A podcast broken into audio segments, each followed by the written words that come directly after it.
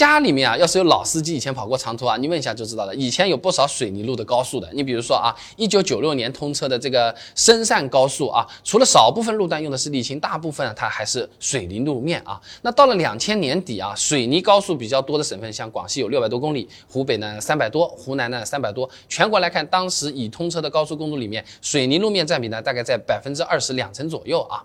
那之所以当时选择铺水泥，主要还是便宜。哎，供应量也比较足。那参考中国建筑材料科学研究院的数据啊，两千零二年我国就有一万一千多家水泥厂了啊，水泥总产量六点五亿吨啊，平均每吨水泥的价格只要两百五十到三百块钱啊。那当时沥青的价格是水泥的四到五倍，在一九九八年，普通道路沥青就要每吨一千一百零七块钱，而且那个时候啊，国内道路沥青产量不足，主要靠的还是进口，码头们都在天津、河北、江苏这些地方的啊。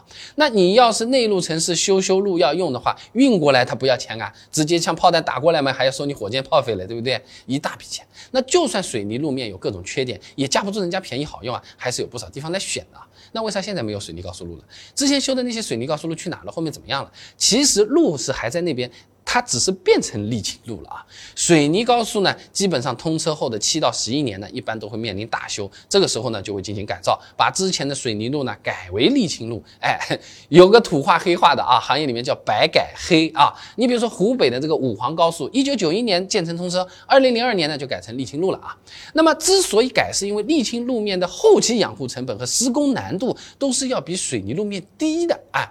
几公里的沥青路面想要重新铺，一个晚上就搞定了。那水泥路面要重新修，繁琐非常多了。你先得用大型设备粉碎路面，然后呢再进行平铺。哎，你不要以为弄平很容易啊，还要再等水泥完全凝固。沥青一个晚上能完成的这个道路的那个长度啊，水泥路面恐怕一个月还搞不定呢。尤其像现在啊，高速这个车流哗哗哗哗的，那车流量那么大，如果因为修路封闭很长的一段时间，造成的间接损失、经济损失都是一笔不小的数字了啊。而且呢，从整个寿命周期来看，沥青路面的经济成本其实也是要比水泥。路面反而更便宜了。有论文做过模拟分析的啊，他比较了水泥路面和沥青路面的建设成本和后期养护成本，他发现整个寿命周期间啊，哎，这个水泥路面的资金成本还要比沥青路面高出了百分之五点九四啊。那么。关我们什么事呢？站在我们车主角度啊，其实我我至少我自己啊，也是更愿意开这个沥青路的。车速超过二十公里每小时，大家一般开得到吧？开在沥青路面，噪音是要比水泥路面低一到六 dB 的分贝啊。车子里面更安静，再加上沥青路面相对比较软，还能够缓冲掉一些汽车行驶时候的震动，来提高我们驾驶的舒适度，屁股和耳朵都想扶啊。所以说，哪怕水泥它更便宜，但是后面修的高速也都全部换成沥青路面了，总价更便宜，我们开。也更舒服，造到也更快。虽然整条高速公路它都是沥青路面了，但你有没有发现啊？